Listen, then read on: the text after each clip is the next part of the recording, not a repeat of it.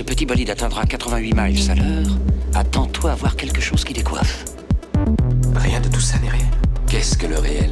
Le réel n'est seulement qu'un signal électrique interprété par ton cerveau.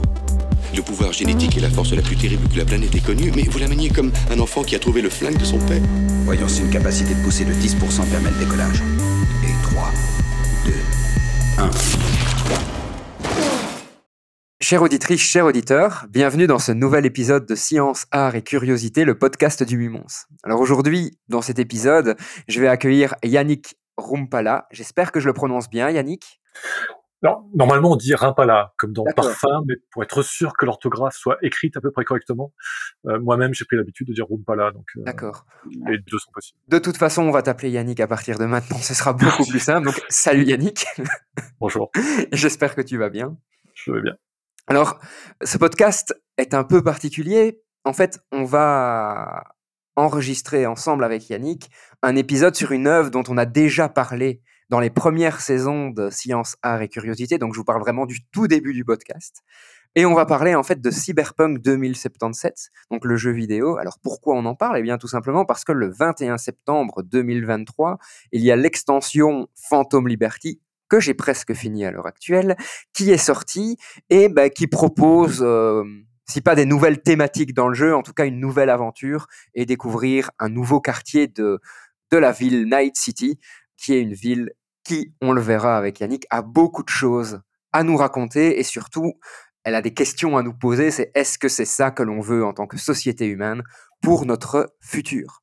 Alors, avant d'aborder le, le vif du sujet, je vais laisser euh, Yannick se présenter rapidement et te dire aussi, cher auditeur, que Yannick est là parce qu'il a écrit un livre que moi je conseille vraiment parce que j'ai passé un très très bon moment en le lisant. C'est un livre qui s'intitule Cyberpunk's Not Dead et vous allez voir que justement il propose une analyse assez intéressante du cyberpunk et des messages principaux et secondaires qui sont cachés dans ces œuvres cyberpunk, qu'elles soient des livres, des jeux vidéo ou d'autres supports. Yannick, alors je te laisse te présenter avant qu'on aborde tout ça en détail.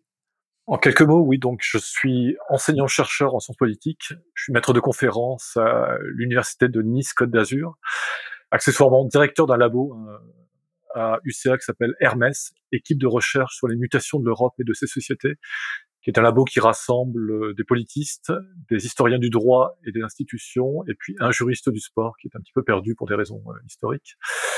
Mes travaux historiquement ont beaucoup concerné les politiques environnementales, euh, les politiques de développement durable. On y reviendra sans doute parce que la science-fiction m'a mobilisé beaucoup dans les dernières années, donc j'ai un peu laissé de côté euh, ces travaux.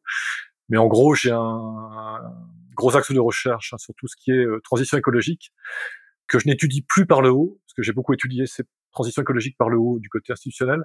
Là, j'ai repris plus récemment par le bas, à travers toute une série euh, d'initiatives, de projets, euh, d'activités qui passent fréquemment sous les radars, mais qui peuvent être des éléments de, de transition. Donc, j'ai travaillé sur les ce qu'on appelle les communs, par exemple, ou sur les formes de production entre pairs sur la base de communs.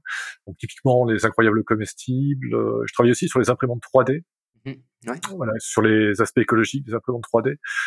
Euh, voilà, donc toute une série d'initiatives ou sur les formes d'énergie alternative, par exemple. Pour être certain que tout le monde nous suive dès le début, quand tu dis par le haut et par le bas, par le haut, c'est plutôt au niveau du politique, c'est-à-dire Voilà, par, euh, par le biais des institutions voilà. publiques notamment et les politiques gouvernementales au niveau national ou européen. Et le bas, ça va être par le des groupes citoyens ou le citoyen lui-même. Voilà, et ce qu'on appelle traditionnellement chez nous en Sciences Po par le bas, effectivement, c'est toutes les activités citoyennes, euh, moins structurées, plus informelles, euh, éventuellement associatives, mais pas forcément. hein. Ça peut être euh, des formes de rassemblement qui n'ont pas de structure associative, hein, qui sont, je parlais des incroyables comestibles, ça peut être tout à fait informel et sans passer par le biais d'une structuration associative. Mais j'ai travaillé aussi sur les Fab Labs, par exemple, qui sont un peu plus structurés. Voilà, Oui, il y a des fait. choses aussi intéressantes qui se jouent dans les Fab Labs et qui peuvent porter des dynamiques de, de transition écologique. Ou les Fab Cities, par exemple, Mhm.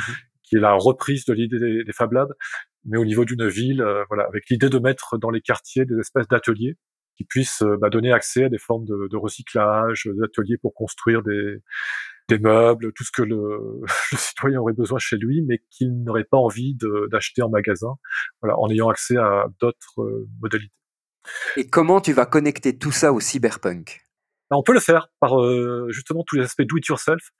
J'avais commencé à travailler et malheureusement j'ai pas pu euh, vraiment développer Mais parmi les initiatives que je mentionnais, il y a effectivement toute une série d'initiatives informelles de type do it yourself.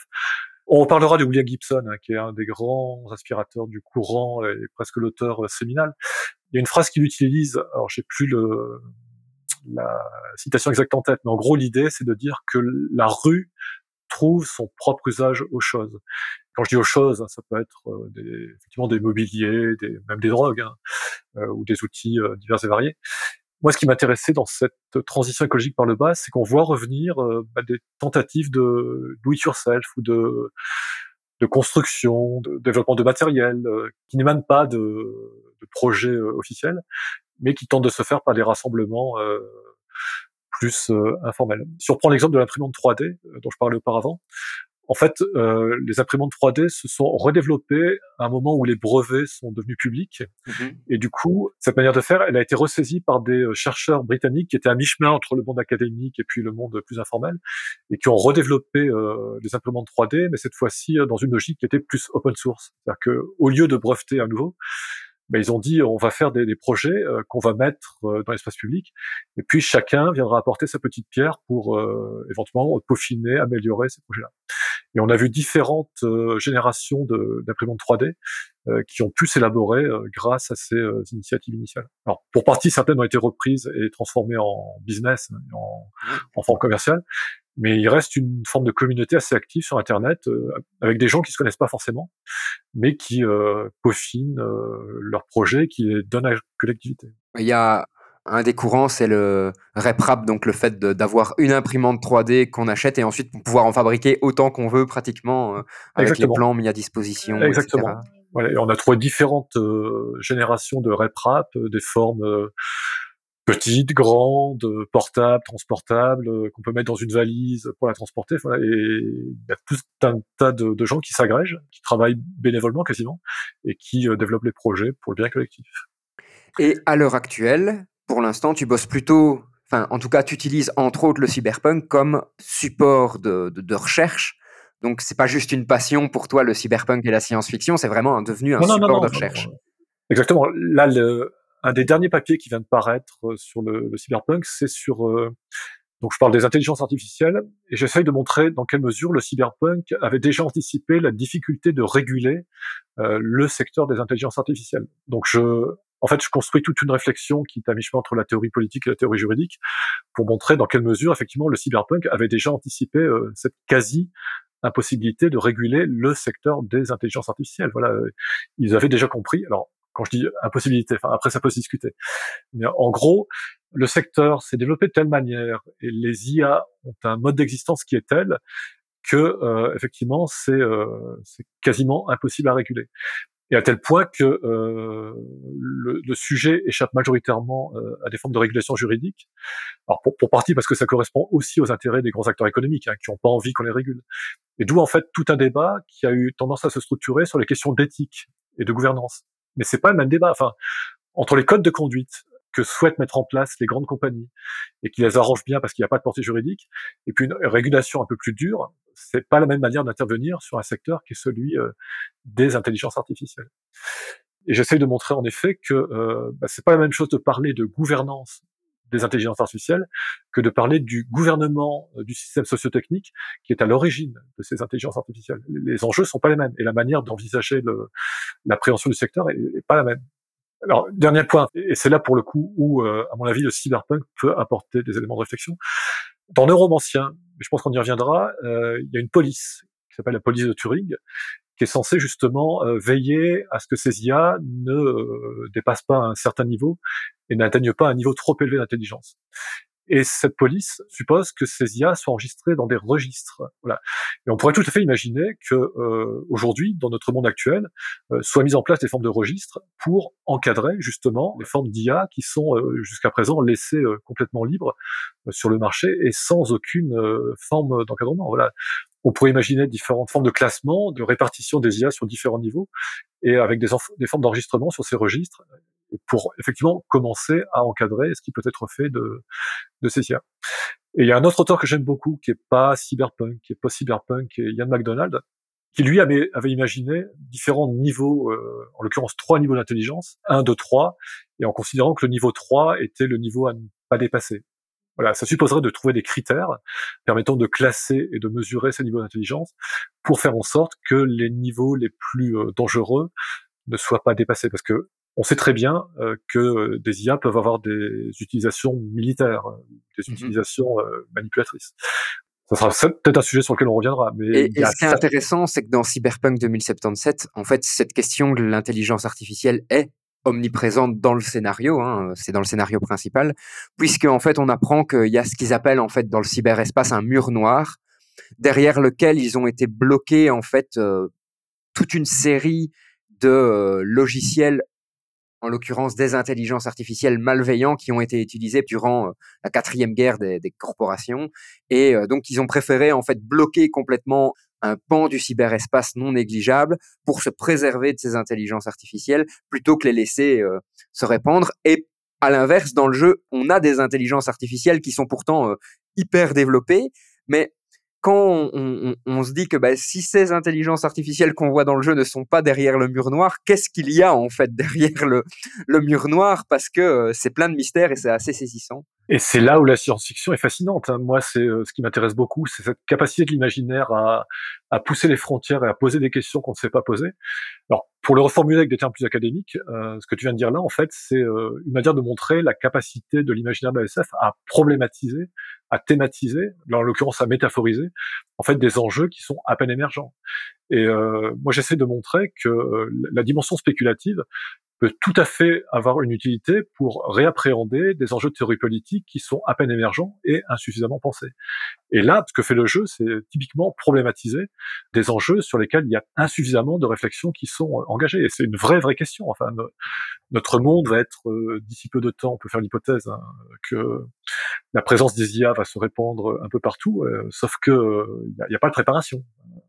Et l'enjeu de la SF, justement, c'est d'aider à acquérir, à construire une forme de réflexivité pour réfléchir à l'avance éviter d'être pris au dépourvu le jour où on sera vraiment devant ces questions et ces enjeux. Alors, pour fixer un petit peu les choses, comment tu définirais le genre cyberpunk Et pour toi, bah, quels sont les indispensables, en quelque sorte, pour classer une œuvre dans la catégorie cyberpunk? Première manière de faire, c'est celle qu'a utilisée Bruce Sterling, euh, la fameuse expression qu'il emploie. Euh, donc Bruce Sterling, hein, qui a été euh, un des compagnons de route et un des propagandistes hein, du, du, courant cyberpunk, après William Gibson. Donc Bruce Sterling, hein, c'est l'anthologiste qui a fait Mozart envers miroir en version française et Mirror Shades en, en version originale. Et Bruce Sterling a une petite définition qui marche très bien, qui est de dire le cyberpunk, en fait, c'est high-tech, low-life. Donc une technologie qui aurait été poussée très loin sur fond de euh, décrépitude sociale, de déliquescence sociale. Donc en fait, un progrès technique qui en quelque sorte se serait poursuivi, mais avec un progrès social qui aurait suivi une trajectoire inverse.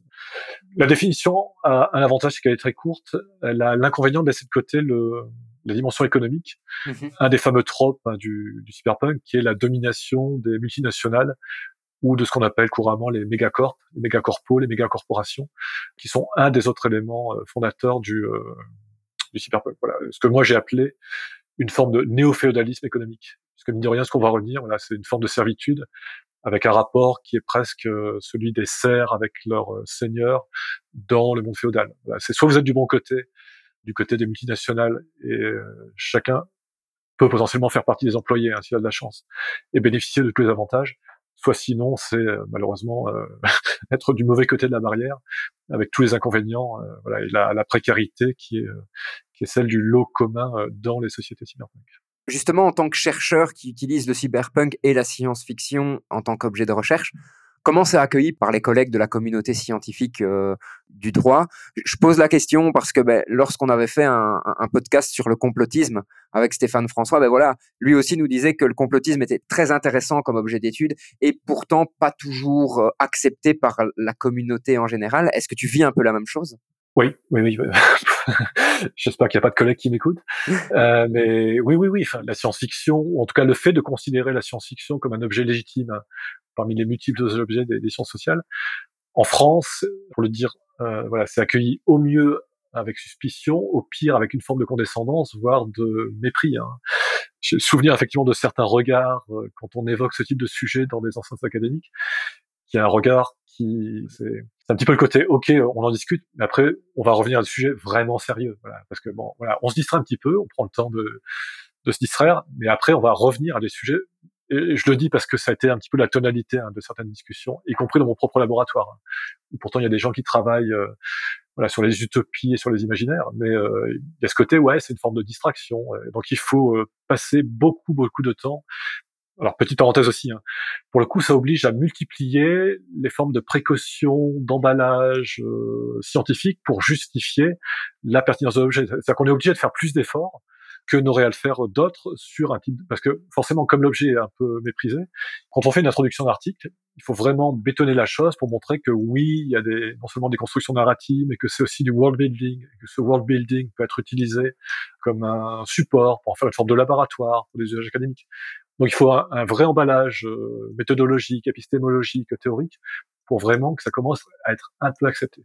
On peut le faire, je l'ai fait, j'espère l'avoir fait. Et tu me le disais, tu observes quand même un certain changement donc une certaine évolution au niveau de la perception de ces sujets d'études. Je force un petit peu le trait, mais effectivement, euh, sur les 10, 12 dernières années, parce qu'on est quand même quelques-uns à essayer de défricher et de faire reconnaître ce champ, ça change un peu. Ça a été très dur, euh, il y a vraiment 10-12 ans, ça a été très dur. Là, ça commence à frémir et à tel point que les, les, dynamiques sont ressaisies par des acteurs plus légitimes et qui, pour le coup, s'en servent pour autre chose. Pour revenir à mes recherches initiales, moi, je l'ai vécu plusieurs fois, hein, parce que quand j'ai commencé ma thèse, je travaillais sur les déchets dans les années 90. Bah, travailler sur les déchets euh, dans les années 90 en sciences politiques, c'était pas non plus la tâche la plus aisée, hein. avec fréquemment le même regard. Mais pourquoi s'intéresser aux déchets, quoi? Sauf qu'aujourd'hui, voilà, les problématiques écologiques on montrait que le sujet était devenu euh, incontournable. Mais à l'époque, c'était, euh, il a fallu également ramer euh, assez fort pour justifier l'intérêt de ce type de sujet. De toute façon, l'écologie reste aussi, en tout cas, c'est l'impression que j'en ai, un sujet connexe au cyberpunk. Je vais reprendre encore une fois Cyberpunk 2077. Enfin, dans l'extension, donc dans la ville de Dogtown, donc le, nouveau quartier qu'on découvre, il y a une des places centrales de Dogtown qui est un arbre et c'est devenu un, un, hôtel funéraire pratiquement. Hein. Donc on vient poser en fait des photos de, de, ces morts dessus, mais ce qui montre que l'objet arbre prend une signification complètement différente de celle qu'on a aujourd'hui. Alors oui, en effet, hein, tout ce qui est artificialisation, disparition de la nature. Euh, alors c'est pas mis en avant hein, comme un thème principal dans ce, ce qu'écrivent les, les, auteurs. Par contre, on sent très bien que le, le, monde ou les mondes dans lesquels les protagonistes évoluent sont des mondes dans lesquels la nature a quasiment disparu, où elle est à l'état résiduel, où ce qu'il en reste est complètement euh, artificialisé. Et dans Neuromancien, pour le coup, il y a euh, un moment où les protagonistes traversent une espèce de marché, et il y a un cheval qui est euh, embaumé. J'oublie le terme technique pour qualifier, mais en gros, c'est le cheval qui était embaumé et qui sert d'équivalent de, de, statue. Empaillé peut-être? Oui, enfin voilà, empaillé ou conservé. Ouais. Et les, les personnages se disent bah, c'est un annuel qui a existé, nous on n'en a jamais vu. On sait que dans certains pays il y a quelques riches euh, émirs qui euh, essayent de maintenir euh, ces espèces-là pour leurs usages, euh, notamment pour des courses. On, on, les verra sans doute jamais, mais voilà c'est un animal qui un jour a existé, qui est à l'état relique, empaillé, embaumé, qu'on croise comme ça un petit peu par hasard. Alors, ce qui est particulier aussi dans Cyberpunk 2077, c'est que nous, on est dans Night City, donc qui est une mégacité aux États-Unis, a priori, hein, et euh, qui correspond à plein de codes du, cyberpunk. Mais par contre, on ne sait pas ce qui se passe dans le reste du monde. On sait que, bah, par exemple, Arasaka, qui est une des corpos, donc euh, une, entreprise géante, vient du Japon, mais on ne sait pas si elle fonctionne de la même façon dans Night City et en dehors de Night City. Donc il y a une espèce d'incertitude. On sait aussi que, par exemple, il y a euh, les NUSA, donc les nouveaux USA, et qu'ils ont une présidente. Alors, est-ce qu'elle est juste euh, une femme de paille ou est-ce qu'elle a un rôle réel à jouer à Washington? C'est un peu le sujet aussi hein, de cette nouvelle extension où on apprend ces informations du monde extérieur de Night City. Mais Night City, on sait qu'elle a gagné son indépendance à un moment donné euh, durant différentes guerres et que euh, elle est vraiment l'incarnation de cette culture cyberpunk dont on parle ici.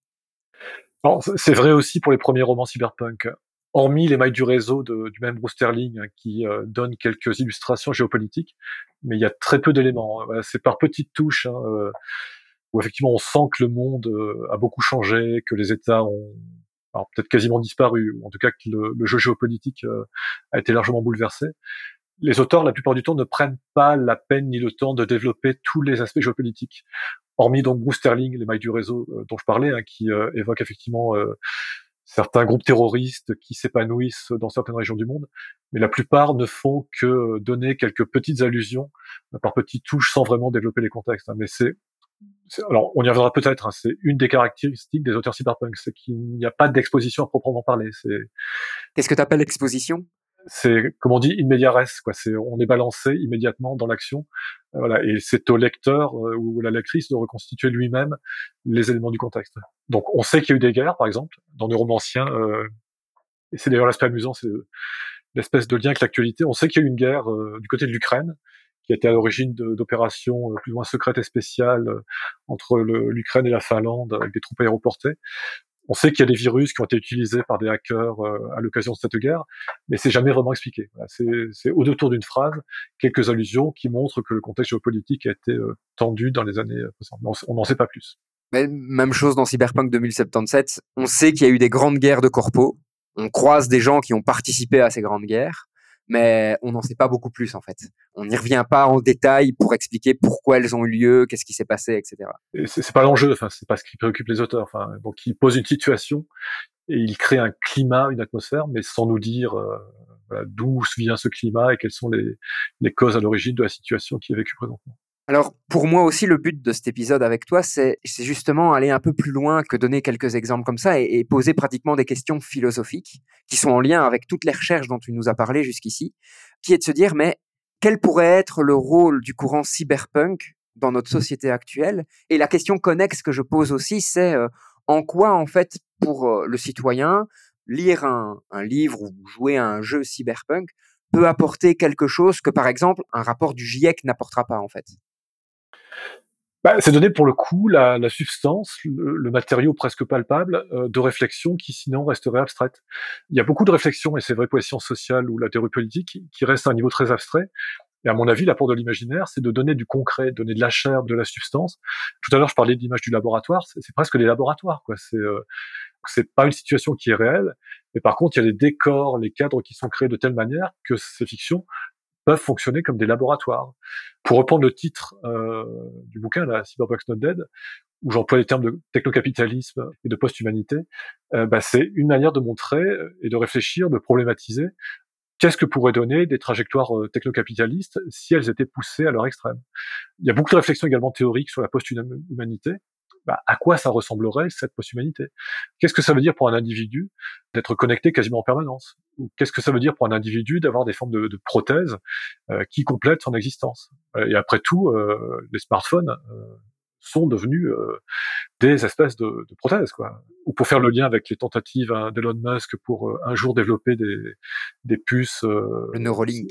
Ouais, voilà, Neuralink et, et ces puces cérébrales. Voilà, bah, c'est une manière de voir concrètement à quoi pourrait ressembler une société qui aurait fait ce type de choix technologique et quelles en seraient les conséquences. Mais généralement avec un, enfin je veux dire, je connais pas d'œuvre cyberpunk où tout le monde il est beau, il est gentil. Enfin je veux dire, généralement les œuvres cyberpunk vont plutôt vers le côté euh, dérive des choses que le côté euh, tout se passe bien et en fait ça va nous apporter ça et ça se passe forcément mal. Enfin, euh, c'est eh Jurassic Park, quoi.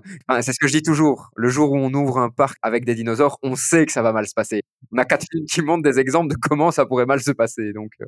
Et l'intérêt des œuvres cyberpunk, c'est de métaphoriser effectivement les conséquences euh, de ces choix technologiques, économiques, sociaux, moraux, même à certains égards, politiques pour reboucler sur un aspect plus théorique, hein, pour revenir à la SF en général, dans le précédent livre, j'avais essayé de montrer que la science-fiction est une éthique des conséquences. Ouais. Et j'étais parti des travaux de, de Günther Anders, hein, le fameux philosophe. Günther Anders, qui avait parlé euh, de ce qu'il appelait le décalage prométhéen. Décalage prométhéen, parce qu'en en gros, pour lui, il y avait un écart abyssal qui s'était formé entre la capacité de production de l'humanité, tout ce que nous produisons comme invention, innovation, nouvelles technologies, etc. Et la capacité à nous représenter les conséquences euh, de ces nouvelles technologies. Donc pour lui, c'était le décalage entre euh, Erstellung, la capacité de production, et Vorstellung, la capacité de représentation. Et mon hypothèse était de dire, bah, cet écart, en fait, on peut le combler. Et on peut le combler grâce à la science-fiction. Qu'est-ce que fait la science-fiction? C'est en déplaçant les paramètres spatio et temporels, elle nous montre les conséquences potentielles euh, de choix collectifs qui ont été faits. Donc, choix en matière technologique euh, pour le cyberpunk. Qu'est-ce que ça veut dire? Qu'est-ce que ça serait? Un monde qui aurait poussé euh, l'utilisation des IA, des intelligences artificielles, à un niveau où elles seraient quasiment dans le quotidien des individus. Ou si on reprend les biotechnologies, c'est le biopunk, qui est un courant dérivé du cyberpunk. Qu'est-ce que serait, euh, à quoi ressemblerait un monde euh, qui aurait généralisé l'usage de la biologie synthétique, de la bioingénierie, voilà, et avec quelles conséquences? Et c'est pour ça qu'on peut euh, tout à fait concevoir la science-fiction comme une éthique des conséquences. Elle nous aide à représenter les conséquences potentielles de choix technologiques, politiques, économiques, puisqu'on pourra reparler du technocapitalisme un peu plus loin, qui est aussi une forme de choix politique et économique. Est-ce que tu penses que entre guillemets, il pourrait avoir un effet pervers à ça, c'est-à-dire que comme on, sait qu'on pousse le vice extrêmement loin, on se dit oui, mais on est assez intelligent pour que ça ne se passe pas comme ça.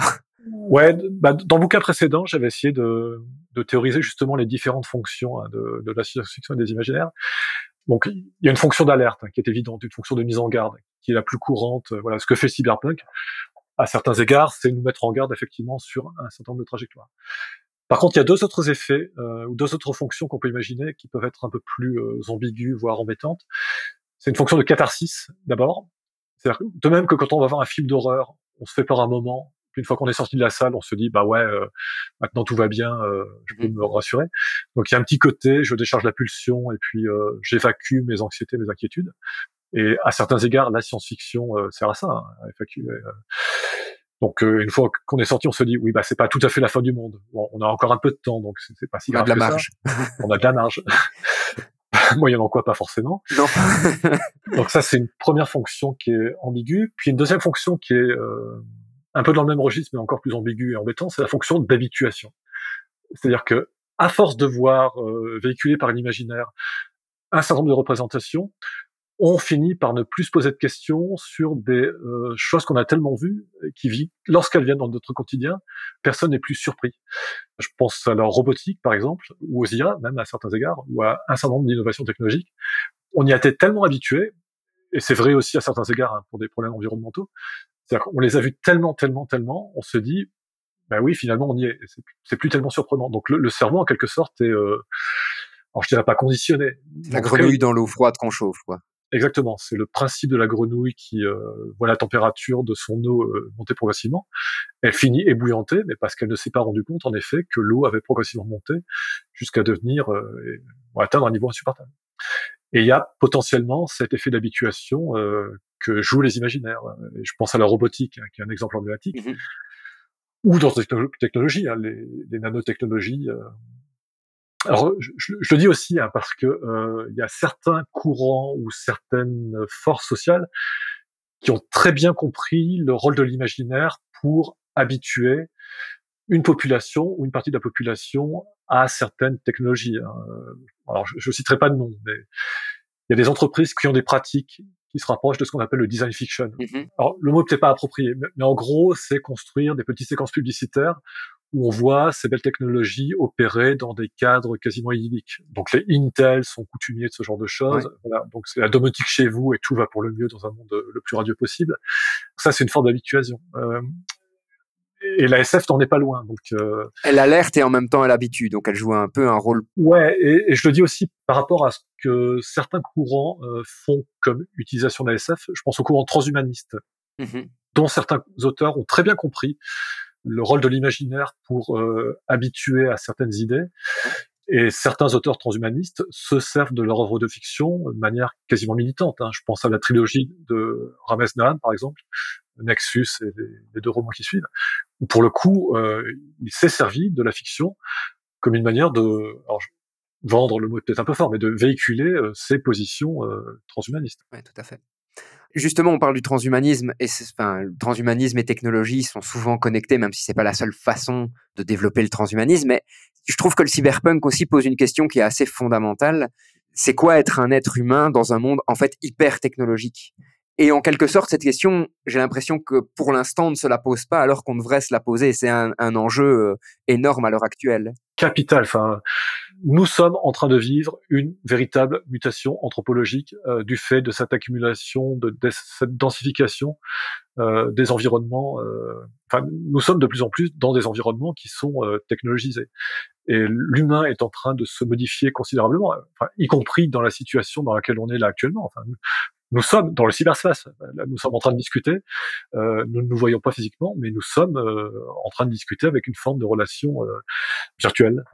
Nous sommes dans le cyberespace euh, qui a été imaginé par par Louis Gibson. Et sans nous en rendre compte, un peu sur la métaphore de la grenouille de tout à l'heure, nous sommes en train de vivre une série de mutations anthropologiques. C'est pour ça que le terme de post-humanité est tout à fait justifié. Voilà, la condition de l'homme moderne qu'avait commencé à penser Anna Arendt, on est passé euh, largement au-delà. Notre vie est faite de, de prothèses cybernétiques. Euh, voilà, les premiers gestes hein, que que beaucoup d'entre nous font le matin, c'est euh, se ruer sur le smartphone pour. Euh, ouais, enfin voilà. Moi qui suis enseignant, voilà, le smartphone est devenu un objet. un objet de travail. Ouais. Bah, alors pas tellement de travail parce que moi je suis pas très accro à ce, ce type d'objet, mais un objet de friction entre mes étudiants et étudiantes, et... parce qu'ils ont tous euh, le smartphone. Euh...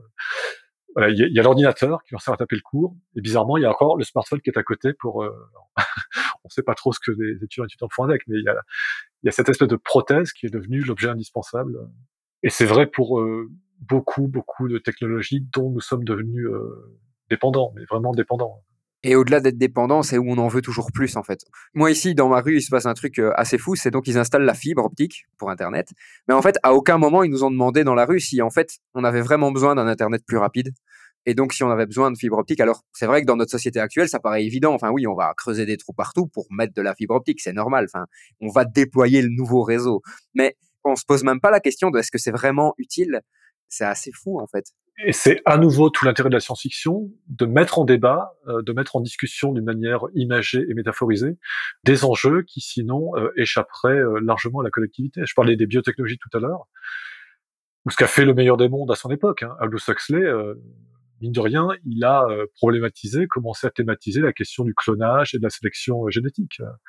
Et on ne pourrait pas penser aujourd'hui ces questions-là sans revenir à ce que Huxley avait commencé à problématiser et thématiser. Et c'est, à mon avis, tout, tout l'intérêt de, du travail spéculatif et anticipateur que fait la SF, ou exploratoire, pour reprendre mes propres termes, voilà, c'est de, peut-être pas nous obliger, mais nous amener à penser à des questions qui sinon euh, seraient restées euh, en dehors de, du champ de discussion euh, collectif. Ou qu'on se pose trop tard, en fait. Typiquement. Euh, ou, qu'on se pose trop tard. Et pour le coup, le cyberpunk a posé dès le milieu des années 80 des questions qu'on aurait dû se poser euh, bien bien avant. Là. On réfléchit avec 40 euh, ans de retard, euh, pas loin de 40 ans de retard. Un élément qui me semble aussi central dans, dans toutes les œuvres cyberpunk, et encore une fois dans Cyberpunk 2077, enfin, je veux dire, c'est omniprésent, c'est on est dans un monde qui est en pénurie pour une grande partie de la population. Et donc, moi, ce que j'ai envie de dire, c'est qu'en fait, c'est une utopie pour les riches, le cyberpunk, et c'est une dystopie pour les pauvres.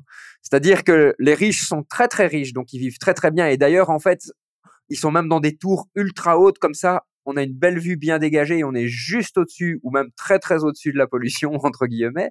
Et on a le reste de la populace qui vit euh, dans l'underground pratiquement de, la ville. Donc on a, une répartition très verticale des, classes sociales, en fait, euh, même incarnées dans la conception de, de la ville. Et donc, souvent dans les œuvres cyberpunk, on voit ça que les riches sont très riches et vivent très très bien, les pauvres sont très pauvres et se débrouillent en fait. Ils survivent plutôt que vivre. Exactement. Alors cette euh, verticalisation des rapports euh, entre classes sociales, en fait, elle est présente en science-fiction de manière très ancienne. Hein. C'est pas quelque chose qui est nouveau. Enfin, si on prend Metropolis par exemple, on peut trouver euh, tout un fil imaginaire sur cette euh, verticalisation des rapports sociaux avec les hauts, enfin le, haut en général qui est réservé aux classes favorisées et le bas qui est en général réservé aux classes les plus euh, mineures, défavorisées, euh, les milieux interlopes, etc. C'est toute la thématique des bas-fonds que d'ailleurs Gibson réincorpore. Hein. Gibson a lu une partie de la littérature des historiens sur ce qu'étaient les bas-fonds du 19e au Royaume-Uni et aux États-Unis, donc il l'a incorporé assez habilement dans ses travaux. Le cran supplémentaire, puisque c'est un cran supplémentaire qu'apporte le cyberpunk, c'est que non seulement les riches sont dans le, les parties supérieures, mais qu'ils sont carrément partis de Terre. C'est-à-dire qu'ils sont dorénavant en orbite. Oui, tout à fait. C'est le cas aussi dans Cyberpunk 2077, hein, c'est intéressant. Bah, c'était, c'était déjà présent dans Neuromancien, puisque le, la dernière partie du roman se passe dans une espèce de station spatiale hein, où est réfugiée la famille Tessia Pool dans une villa euh, qui est une partie de cette euh, station spatiale hein, qui a été construite d'ailleurs pour euh, échapper. voilà, c'est la métaphore hein, des, des, paradis fiscaux, mais poussée un l'extrême. Voilà, c'est, le offshoring. Le offshoring est parti cette fois-ci en orbite, non plus dans les océans en dehors des zones territoriales, mais c'est voilà, on part carrément en orbite comme ça, plus aucun d'État n'ira nous, nous embêter. Euh, donc cette métaphore-là, elle est déjà présente dans Neuromancien, avec la station hein, sur laquelle partent euh, la famille Tessie Pool, qui devient une espèce de gigantesque casino de lieu de villégiature, avec toutes les, les, pratiques et turpitudes qui peuvent être euh, déplacées euh, en orbite. On retrouve ça aussi chez Walter John Williams, avec ce qu'il appelle les orbitaux. Les orbitaux, en fait, là aussi, pour échapper à la menace terrestre, ont fui la Terre et toutes les usines stratégiques sont euh, partis euh, en orbite en compagnie des orbitaux. Et notamment, voilà, tout ce qui est industrie pharmaceutique, tout ce qui est production un peu stratégique, euh, n'est plus produit sur Terre, mais est produit en orbite. Et la, la subtilité du roman, c'est qu'en fait, les orbitaux, ils jouent sur l'offre, ils peuvent créer des pénuries sur Terre, ou d'un seul coup créer un afflux de produits pour justement maîtriser le marché. Donc en fait, le marché est maîtrisé d'en haut et la Terre n'a plus aucune maîtrise euh, des produits qui lui arrivent. Et d'où les, voilà, les, formes de contrebande, de marché parallèle qui peuvent se mettre en place et que décrit le, le, roman. Et non seulement les riches et les puissants sont en orbite, mais ils peuvent écraser les formes de rébellion euh, dans de Walter John Williams en balançant des gigantesques blocs euh, de pierre. Je sais pas si tu as vu The Creator euh, récemment. Si. Ouais, bah, voilà, c'est un petit peu cette image-là qui était déjà dans Câblé de Walter John Williams, où en fait on peut balancer des espèces de donc en l'occurrence, c'est des blocs, hein, c'est des blocs tellement énormes que dès qu'un bloc s'écrase, un peu comme un astéroïde, ça détruit. Il y, a même pas besoin de mettre une charge, quoi. Non, non, c'est juste la masse qui crée une onde de choc. La masse et la force cinétique. Euh, il y a même pas besoin de mettre une charge explosive. Ça crée un cratère euh, gigantesque sur toute la zone qui est impactée. Mais par rapport à tout ça, tu vois, moi, la question suivante, en fait, me paraît assez logique, c'est de se dire, quand on parle de tout ça, cette différence, même si elle est marquée à l'excès entre riches et pauvres, cette séparation verticale entre riches et pauvres, enfin, moi, ça me donne quand même l'impression qu'on parle pratiquement de la société dans laquelle on vit pour l'instant, en fait. Je veux dire, les plus hauts étages des tours aux, Émirats arabes, c'est pas les gens de la rue qui les habitent, par exemple. Bah, c'est pour ça que je parlais de la force problématisante et exploratoire de la science-fiction en général et du cyberpunk en particulier. Hein. Quand ils écrivent, ça s'appelait pas encore gated communities, mais ce qu'ils ont imaginé, c'est euh, voilà une transfiguration de ce nous appelons euh, aujourd'hui des gated communities. Donc ces ghettos de riches euh, qui pour l'instant sont sur Terre, mais dont on peut faire l'hypothèse qu'ils partiront un jour en orbite. Hein. Jeff Bezos, parmi les filiales d'Amazon, il y en a une qui s'appelle Blue Origin, euh, dont l'ambition est de produire euh, ailleurs que sur Terre.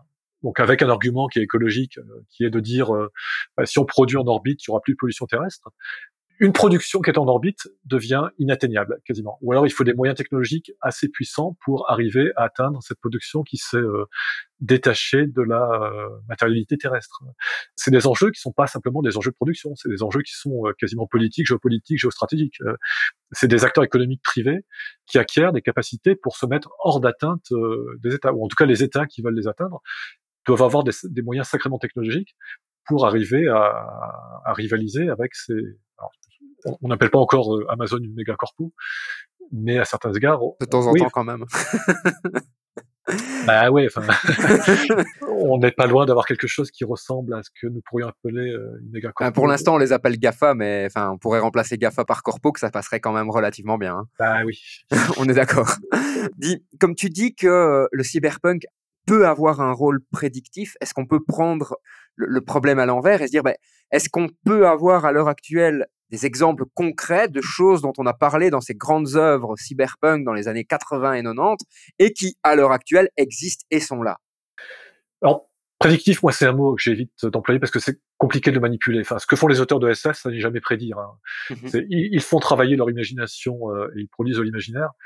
Mais rares sont ceux qui ont une prétention euh, à prédire l'avenir. Voilà, ils posent des idées dans des cadres narratifs.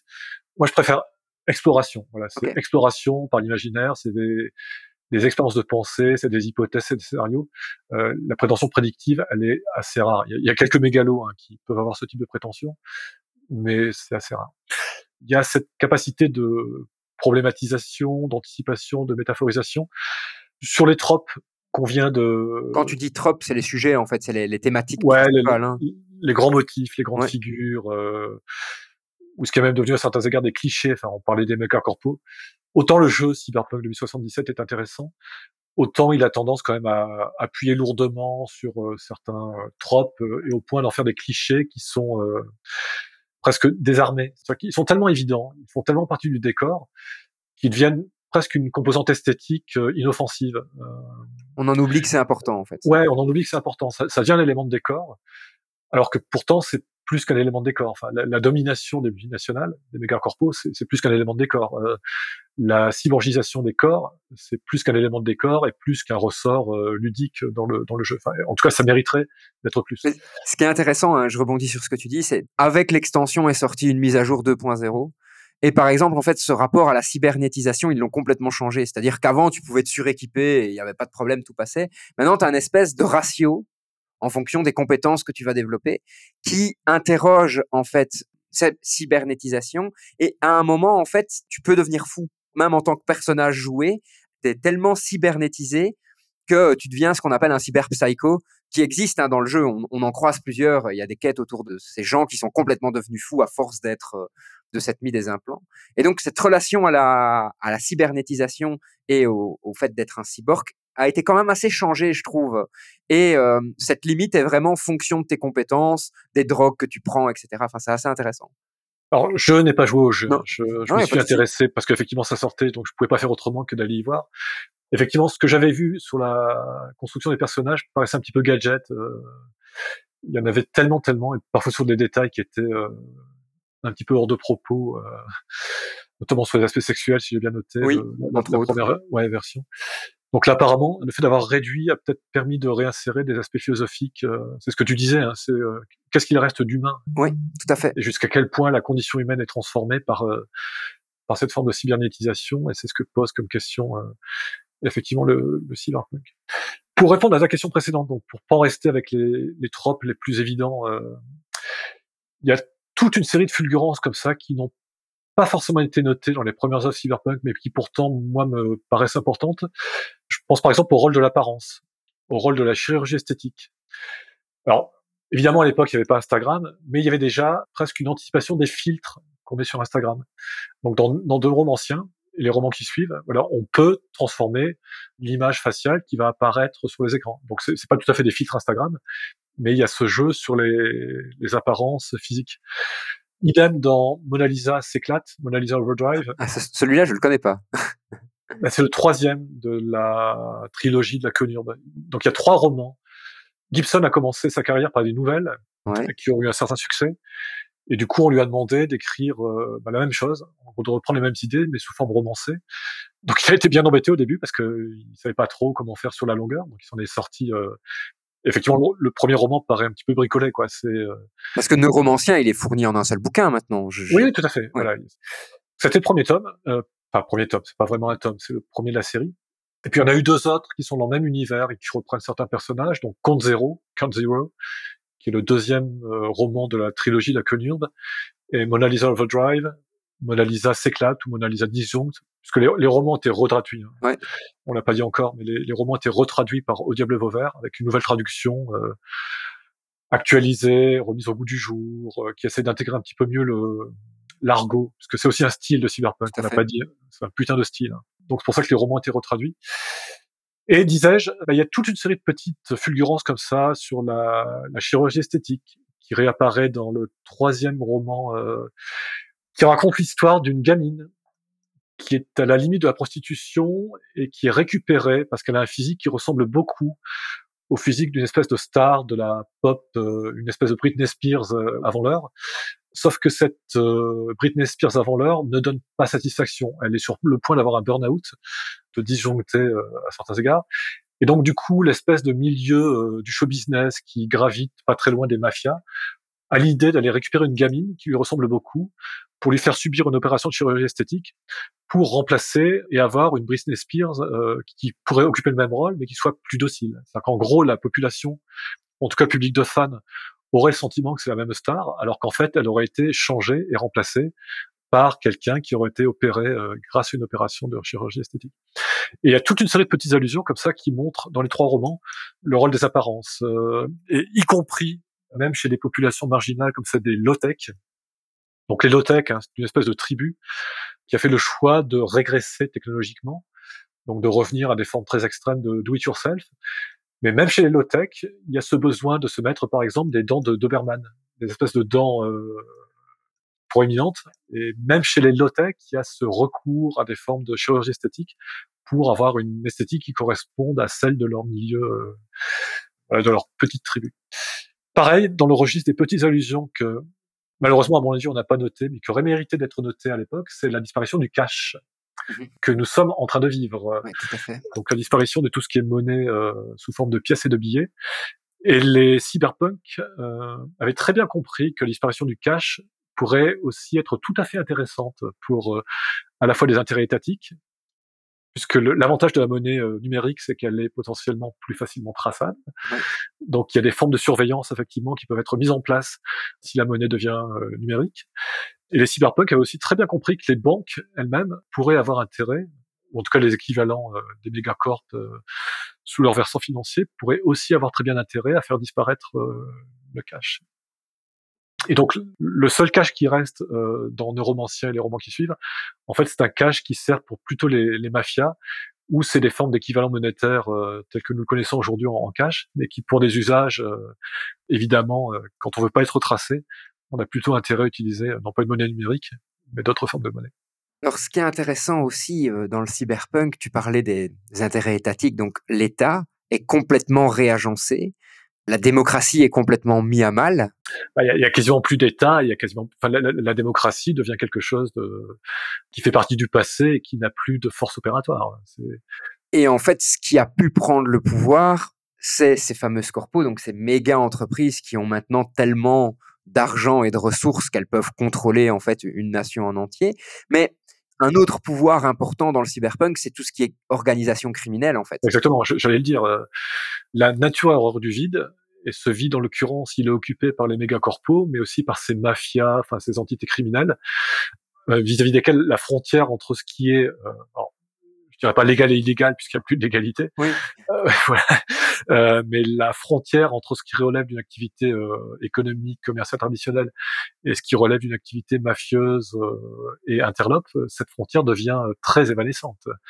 Et de même que la frontière entre les élites économiques et les élites criminelles devient aussi une frontière très poreuse et très évanescente. Hein. Sur les orbitales dont on parlait tout à l'heure, ces gens qui se retrouvent en orbite pour protéger leur fortune, qui est euh, dans une activité économique euh, normale entre guillemets, et qui est dans une activité économique plus informelle et illégale, euh, on sait plus très bien. Les, les, deux milieux se confondent. Et d'ailleurs, les multinationales ne se privent pas d'avoir des activités quasiment euh, criminelles. Hein. Oui, et elles emploient des criminels pour le faire, etc. Enfin, je veux et dire, réciproquement, et les criminels euh, développent des champs d'activité qui deviennent presque, des corpos. ouais, presque légales. Donc la, la, frontière entre les deux, elle est euh, tout à fait évanescente. Hein. Compte zéro, le deuxième roman de Gibson commence sur, il y a trois trames narratives hein, dans Compte zéro. Il y en a une qui est notamment liée à l'histoire d'un mercenaire qui essaye d'aller chercher un, une espèce de ponte de génie dans une des multinationales pour euh, le, le, rapatrier vers une autre multinationale. Donc il y a une espèce d'opération de mercenaire qui est montée pour aller chercher cette espèce de génie technologique et pour faire en sorte qu'il quitte son premier employeur pour aller presque de force travailler pour un nouvel employeur.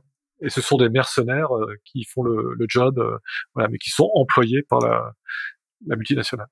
Et là encore, j'ai l'impression qu'on peut faire un, un, espèce de parallèle avec ces organisations militaires américaines employées par l'armée américaine, mais elles ne dépendent pas de l'État, ce sont des, des, entreprises privées, mais qui travaillent pour l'armée américaine. En quelque sorte, on a, on a, on a cette relation là qui existe. Euh, ces espèces de contractants euh, qui ne sont jamais avoués, mais dont on sait très bien qu'ils travaillent. Euh, effectivement, c'est tous les coups tordus hein, des différentes agences de renseignement, à commencer par la CIA, mais pas seulement. Hein. On sait très bien qu'il y a effectivement des, des formes de contractants euh, auxquels les acteurs euh, légaux ou normaux ont recours. Euh.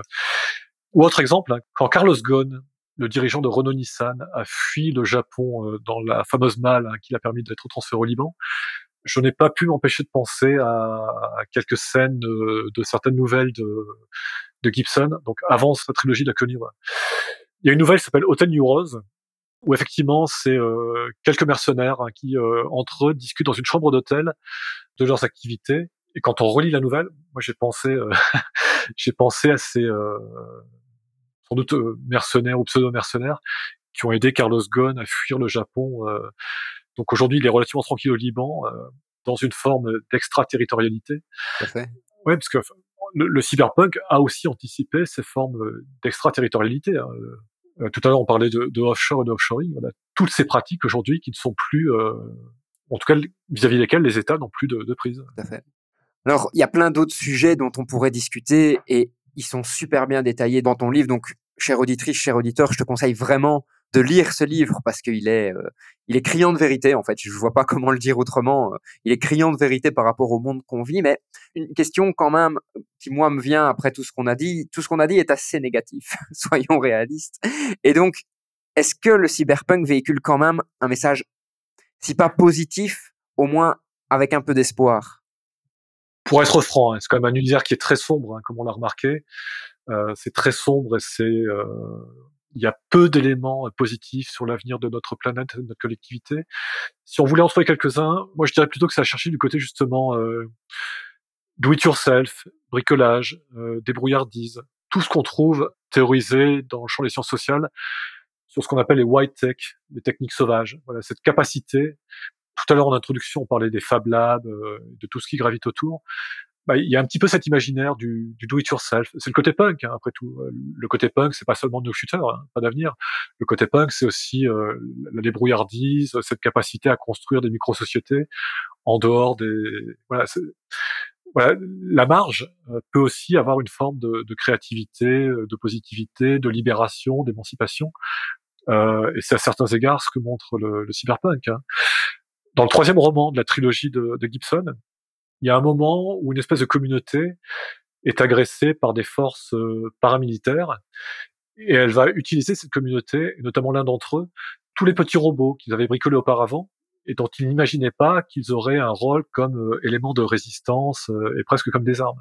Donc c'est des bricolages qui étaient censés être essentiellement ludiques, voire décoratifs, voire instrumentaux, et qui va finalement vont se révéler permettre de résister aux assauts de cette espèce de, de force paramilitaire.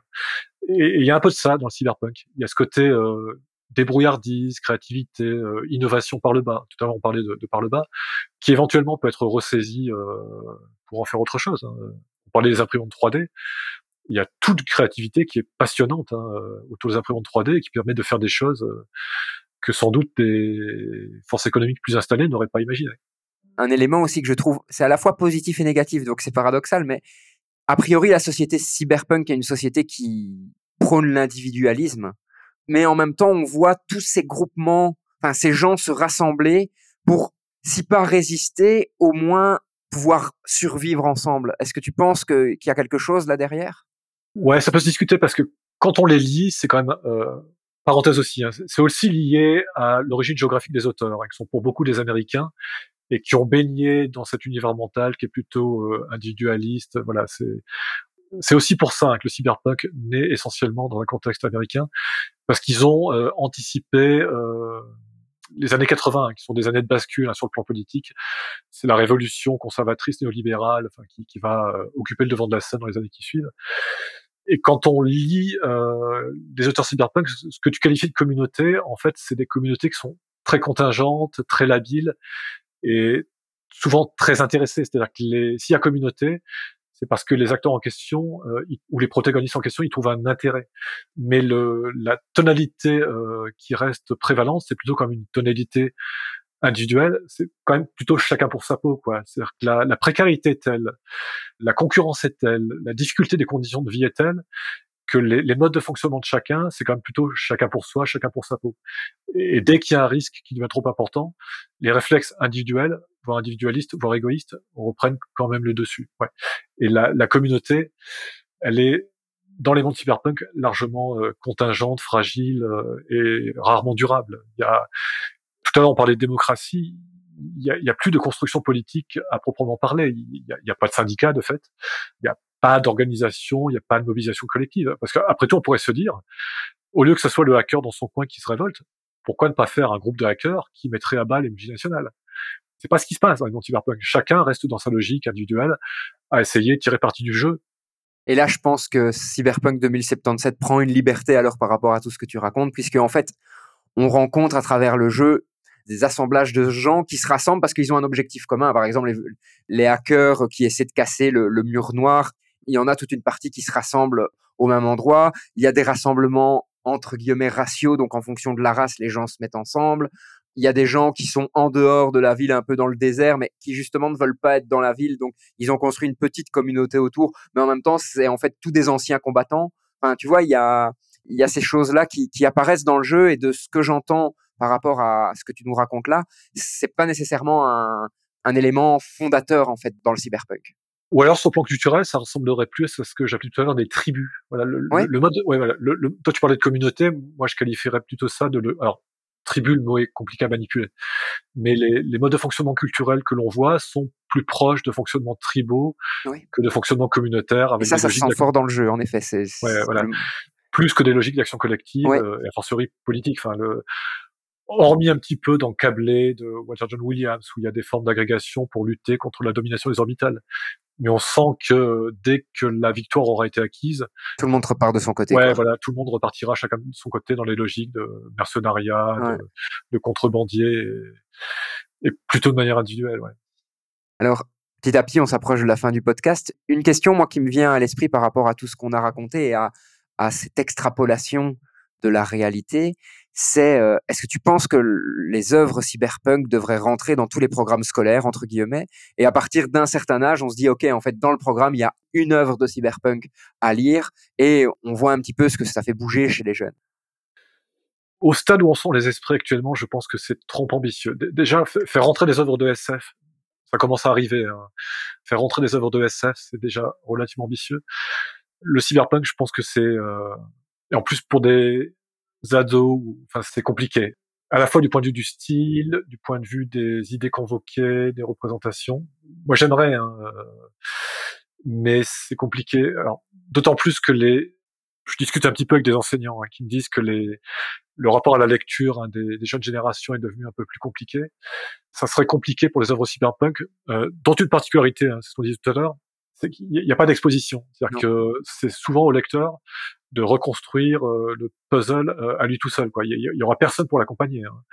Et on terminera peut-être là-dessus hein, sur les œuvres à recommander en. Exactement. C'est la question suivante. ouais, bah c'est aussi une des difficultés pour les gens qui s'essaient au cyberpunk, c'est que beaucoup essayent et, et décrochent parce que euh, ils comprennent pas l'univers. Et puis il y, y, a, c'est une littérature qui est un peu exigeante quand même.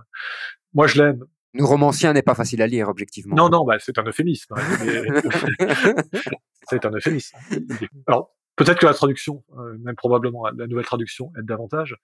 Moi, j'aimerais que beaucoup commencent par là. Mais euh, beaucoup de ceux ou celles qui commenceront par là risquent malheureusement de renoncer. De pas continuer. Et de pas continuer, ce qui sera, à mon avis, dommage. D'où peut-être commencer avec les, les œuvres de Walter John Williams, qui est peut-être plus accessible. Le, le, les récits sont plus linéaires, le style est un peu différent euh, et l'entrée en matière est peut-être un peu plus facile. Mais la majorité des auteurs cyberpunk euh, demandent un certain effort, euh, voilà, pour s'habituer au style, pour s'habituer aux, aux univers. et c'est plus une littérature qui est, parle plus à des gens qui ont une forme de familiarité avec la SF, avec les novos de la SF. Quoi. Ou alors, euh, autre solution, les formes de promotion personnelle, c'est commencer par mon livre. ce que je trouverais une très très bonne idée. Hein. Soit dit en passant, je, je valide complètement ce que tu dis. Hein. Pour commencer euh, à déblayer le terrain et à défricher, et après éventuellement reprendre euh, certains auteurs cyberpunk et les, les, relire une fois que la compréhension du, du, paysage et du décor a été acquise. Et justement, où en est en fait le, le mouvement cyberpunk littéraire entre guillemets à l'heure actuelle? Parce que voilà, on parle de cyberpunk 2077. On, voilà, on pourrait se dire euh, au niveau des jeux vidéo, et c'est pas le seul exemple, hein, Cyberpunk 2077, la thématique est souvent traitée quand même, et même les autres thèmes punk, je pense par exemple au biopunk, qui dans Bioshock a été extrêmement euh, mis en avant dans cette série de jeux vidéo. Mais où on en est au niveau littéraire avec le cyberpunk? Bah, il a disparu, hein. de fait, il a disparu. Euh, C'est-à-dire qu'il a été tellement exploité que les tropes sont devenus tellement des clichés que aujourd'hui, les... donc un jeu vidéo peut se le permettre parce que les jeunes générations n'ont pas connu mmh et les clichés, euh, à la limite, ne paraissent pas. Enfin, pour moi, le, le jeu relève euh, presque de l'assemblage de clichés. C'est-à-dire que c'est tellement accentué que, alors, pour les jeunes générations, sans doute pas, mais le sur le, le versant littéraire, il a quasiment disparu. Hein. Euh, il y a eu des post-cyberpunk par la suite. Neil Stephenson, évidemment. Altered Carbon, la série. Oui. Euh, on peut considérer que c'est post-cyberpunk, euh, de même que le, la série de romans dont euh, la série est issue. Aujourd'hui, ne reste que des réminiscences et parce que le propre d'un genre comme la SF, c'est, euh, comme diraient mes, mes, collègues des études littéraires, c'est l'intertextualité. Qu'est-ce que tu veux dire par là? L'intertextualité, qu'est-ce que tu... Bah, la, la, circulation des références, le, le, jeu avec les motifs qui vont être repris, réassemblés, ou certains de mes collègues parlent de macro-texte à propos de la science-fiction. En gros, la science-fiction, c'est une espèce de stock dans lequel les auteurs vont puiser pour réassembler sous une forme intertextuelle et en prenant des, euh, ce qu'on appelle des noujoums dans le jargon, des éléments d'innovation technologique ou, ou, sociaux qui vont être réassemblés. Et la plupart du temps, en fait, ce sont des réassemblages euh, voilà, qui font ce qu'on pourrait appeler le post-cyberpunk. Là, je suis en train de lire un roman d'une jeune indienne dont j'ai toujours du mal à prononcer le nom, qui s'appelle Lavanya euh, Lakshmi Narayan, euh, si je prononce bien. Donc le roman s'intitule Analogue virtuel. Il est sorti il y a quelques années. Hein. Et quand on le lit, en fait, c'est euh, alors si je suis un peu méchant, c'est une forme de, de recyclage ou de, de transposition d'éléments du cyberpunk sur ce qu'on disait auparavant, euh, la séparation entre euh, pauvres et riches. Donc, sauf que là, elle appelle, euh, enfin les pauvres les, les analogues. En gros, c'est les 20% de la population hein, qui n'ont tellement plus les moyens qu'ils sont mis en dehors du ce qui est considéré comme le summum social dans cette société-là, qui est l'accès au virtuel. D'accord. Donc le virtuel, le fait d'être prothétisé et connecté en permanence est considéré comme une forme d'avantage et ne plus euh, voilà, être tellement déclassé, euh, bah, c'est revenir au monde analogique, donc les analogues, et c'est vécu comme euh, vraiment euh, la, la, déréliction, enfin ouais. la déchéance sociale. Euh, la déchéance sociale, hein, voilà. Ouais.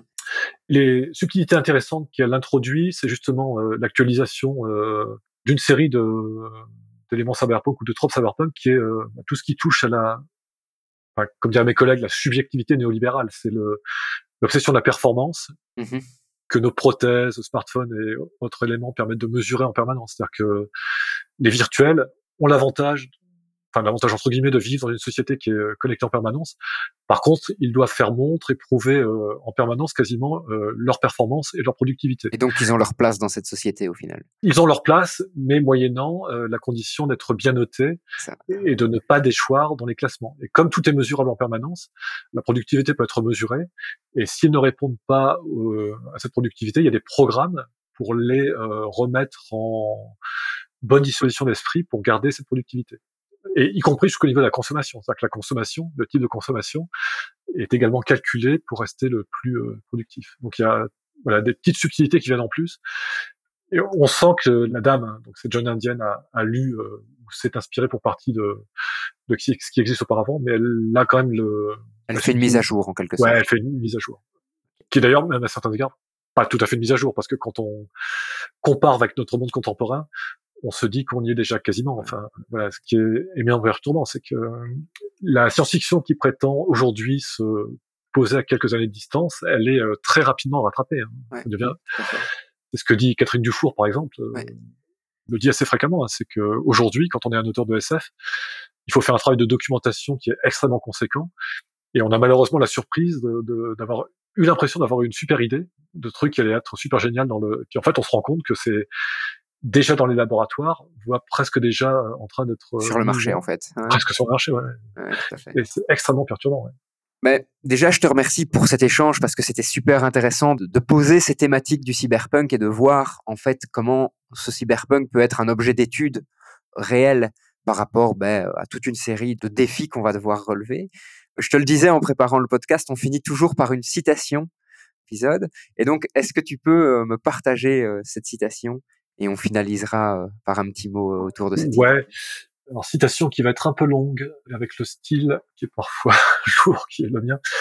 Je vais me transporter autre part dans le cyberespace et citer donc une, euh, un paragraphe de la conclusion du livre où j'essaye de résumer hein, les, grands traits et puis les, apports du, cyberpunk. Donc je cite ce paragraphe. Une force de l'imaginaire cyberpunk est de mettre ensemble des dynamiques qui font système et de les rendre presque sensibles. En poussant plus loin la densité technique, cet imaginaire esquisse les transformations possibles de la condition humaine, harnachée, augmentée, décorporée même, au point de paraître devenir de plus en plus post-humaine. En plongeant dans la complexité des réseaux d'un monde multiplement globalisé, sur les plans économiques, médiatiques, financiers, etc., il signale le cyberpunk et métaphorise des puissances à l'œuvre, celle d'un nouvel ordre qui peut être appelé technocapitalisme, à défaut de trouver une meilleure domination. En rendant plus saillant des effets structurants, il donne une manière de saisir ce que contiennent certaines trajectoires technologiques et ce qui est induit comme transformation, autant dans les champs d'expérience des individus que dans les fonctionnements collectifs, avec une forte tonalité de désenchantement en plus.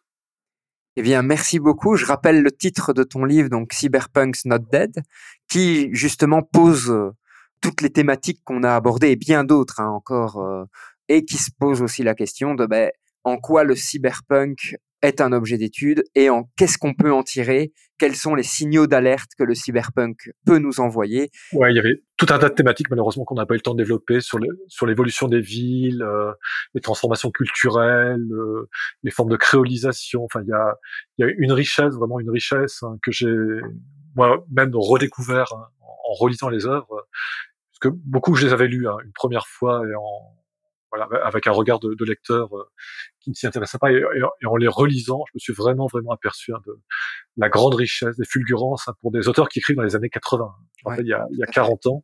Et quand on les relit, euh, c'est pour ça que je disais, euh, le cyberpunk n'est pas mort. Et c'est même maintenant. Voilà, ils ont vraiment, vraiment euh, eu des fulgurances que j'invite à reparcourir. Et c'est vraiment interpellant par rapport au, au croisement des chemins dans, laquelle, dans lequel on est au niveau de notre société. C'est bluffant, comme diraient les jeunes générations. Et donc, ça doit être une source de, de questionnement, ce que tu dis aussi hein, dans ton livre, se poser les bonnes questions au bon moment. Et c'est le moment de se poser toute une série de questions parce que euh, il va falloir relever des défis et on va devoir le faire en tant que société. Sinon, ben en fait, on va droit vers une société cyberpunk avec des méga corpos, avec euh, etc. Et, et c'est pas nécessairement ce qu'on veut en tant que société. Ah, tout à fait. fait. Je te remercie d'avoir pris du temps pour discuter avec, avec moi. J'espère, chers auditeurs et chères auditrices, bah, que cette vision du cyberpunk a évolué depuis le dernier podcast grâce à cet épisode avec Yannick. Et sur ce, auditeurs, auditrices, je te souhaite une très très belle journée et on se retrouve la semaine prochaine pour le prochain épisode de Science, Art et Curiosité, le podcast du Mumons. Salut Yannick, à bientôt. Au revoir. Tu viens d'écouter un épisode du podcast du Mumons. Et franchement, j'espère qu'il t'a plu. D'ailleurs, si en passant, tu veux me faire un retour ou si tu as des idées d'amélioration, surtout n'hésite pas à nous contacter. Tu peux aussi devenir notre ambassadeur et faire découvrir ce podcast tout autour de toi. Si tu as des idées de sujets ou si tu souhaites enregistrer un épisode, surtout n'hésite pas à nous contacter. Rendez-vous sur le site internet mumons.be ou sur la page Facebook du Mumons.